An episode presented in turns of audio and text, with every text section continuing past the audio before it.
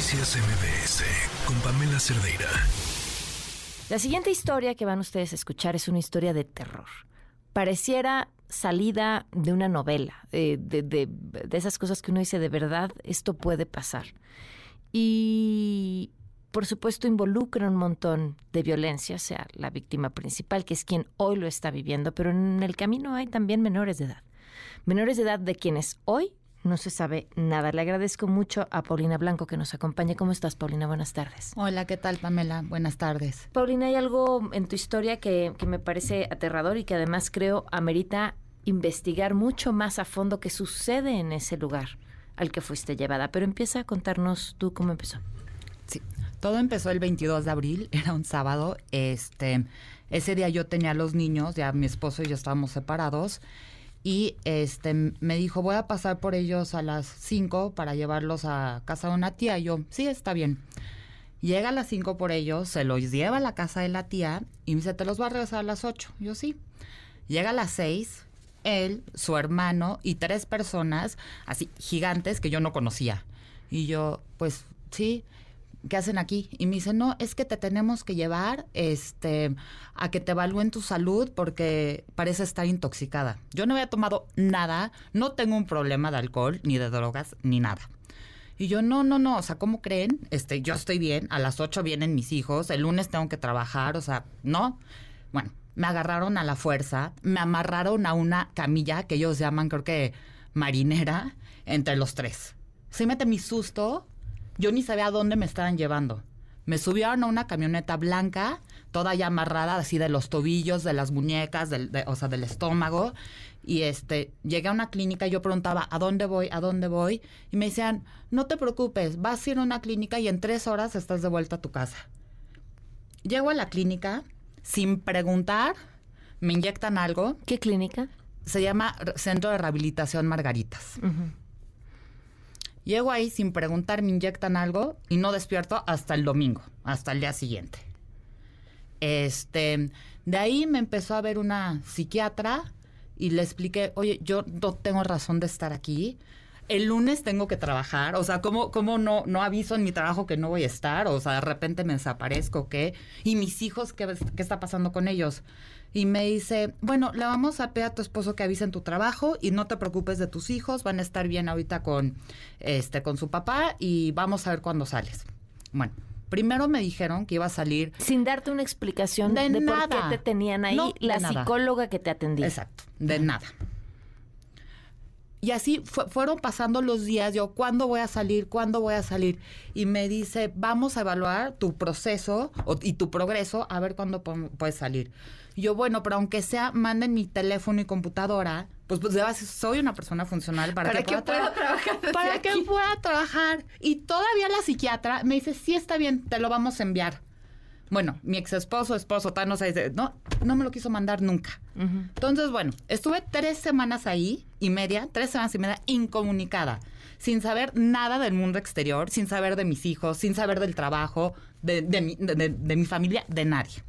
De repente me dicen, bueno, ya puedes salir hoy, este, pues vamos a este, te va a llevar el chofer de la clínica a tu casa. Me llevo al chofer de la clínica, llego a mi casa, no están mis hijos, no hay pues nadie en mi casa, no está pues Julián, que es mi esposo, este, no hay nadie y yo, no está mi teléfono, no, está, no, no, no sabía dónde estaban mis tarjetas, todo escondido. Me tardé dos horas en encontrar mi teléfono, le marco, no me contesta. Y le empiezo a escribir, ¿dónde están los niños? Y me escriben, eh, no te preocupes, están conmigo, en dos semanas hablamos. Y es lo último que supe de él y de mis niños. ¿Qué edad tienen tus hijos? El más grande tiene siete años y los otros dos son cuates, eh, son, tienen cinco años, mellizos. Desde ahí no has sabido nada Desde de Desde el 22 de, bueno. ¿Y dejó de llevarlos a la ah, escuela? los dejó de llevar el 28 de abril. Me enteré de esto porque fui a la escuela. O, sea, fueron una semana más, después de que te... y ya. ¿Cuánto tiempo estuviste ingresada? Tres semanas y media. Ahora, ¿Qué pasó en esas tres semanas?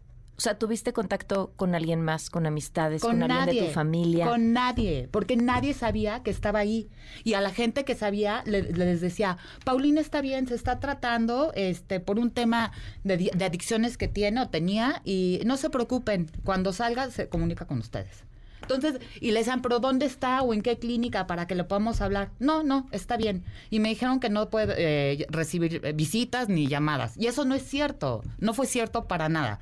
Tan es así que la psiquiatra que me atendió ya escribió una carta diciendo, y que va a ir, a, o sea, aparte va a ir a la fiscalía a testificar que Julián manipuló toda la información, inventó cosas de mí que no eran ciertas, pagó en la clínica para que yo estuviera ahí y además quería pagar para que yo estuviera de tres a cuatro meses ahí.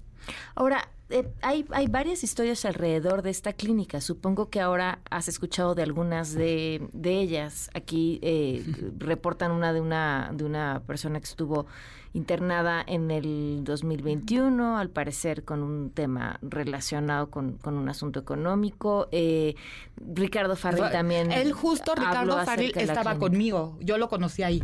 En ese tiempo me tocó. Y también a él lo trataron fatal en la clínica.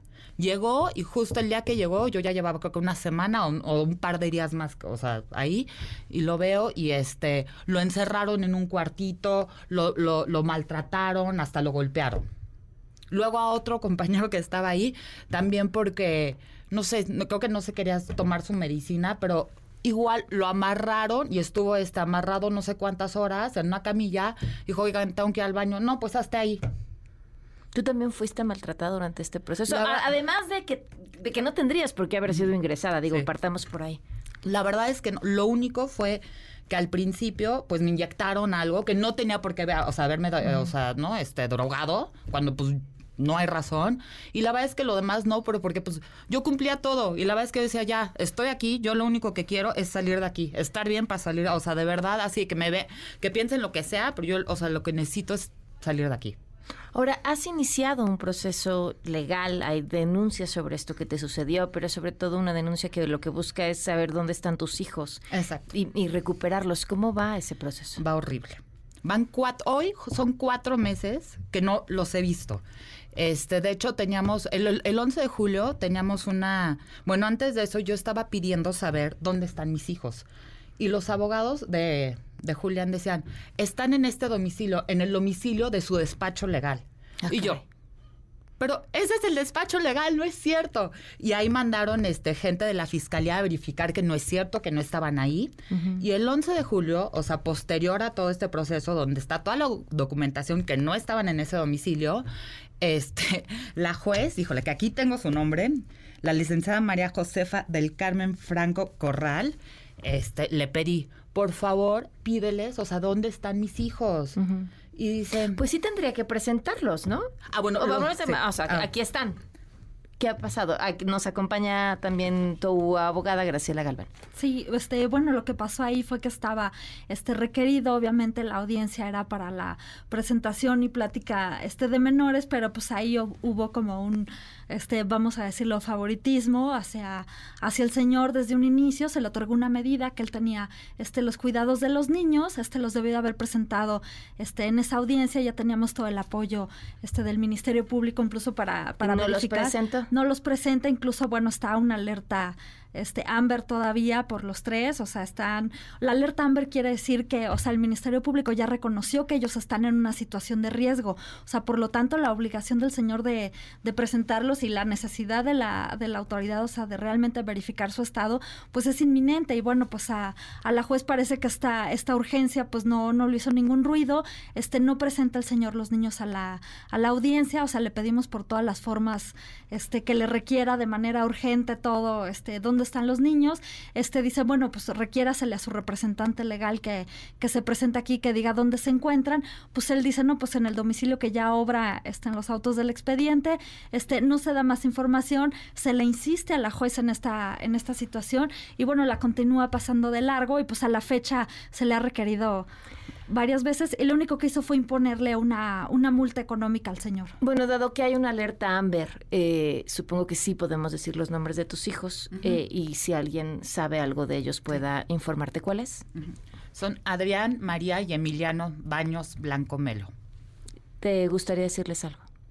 Pues los extraño muchísimo, de verdad, y siento muchísimo que todo esto está pasando y espero y le pido a Dios que pronto estemos juntos. Les agradezco mucho a las dos por habernos acompañado. Paulina, seguimos de cerca tu historia. Muchas gracias. Gracias. Noticias MBS con Pamela Cerdeira.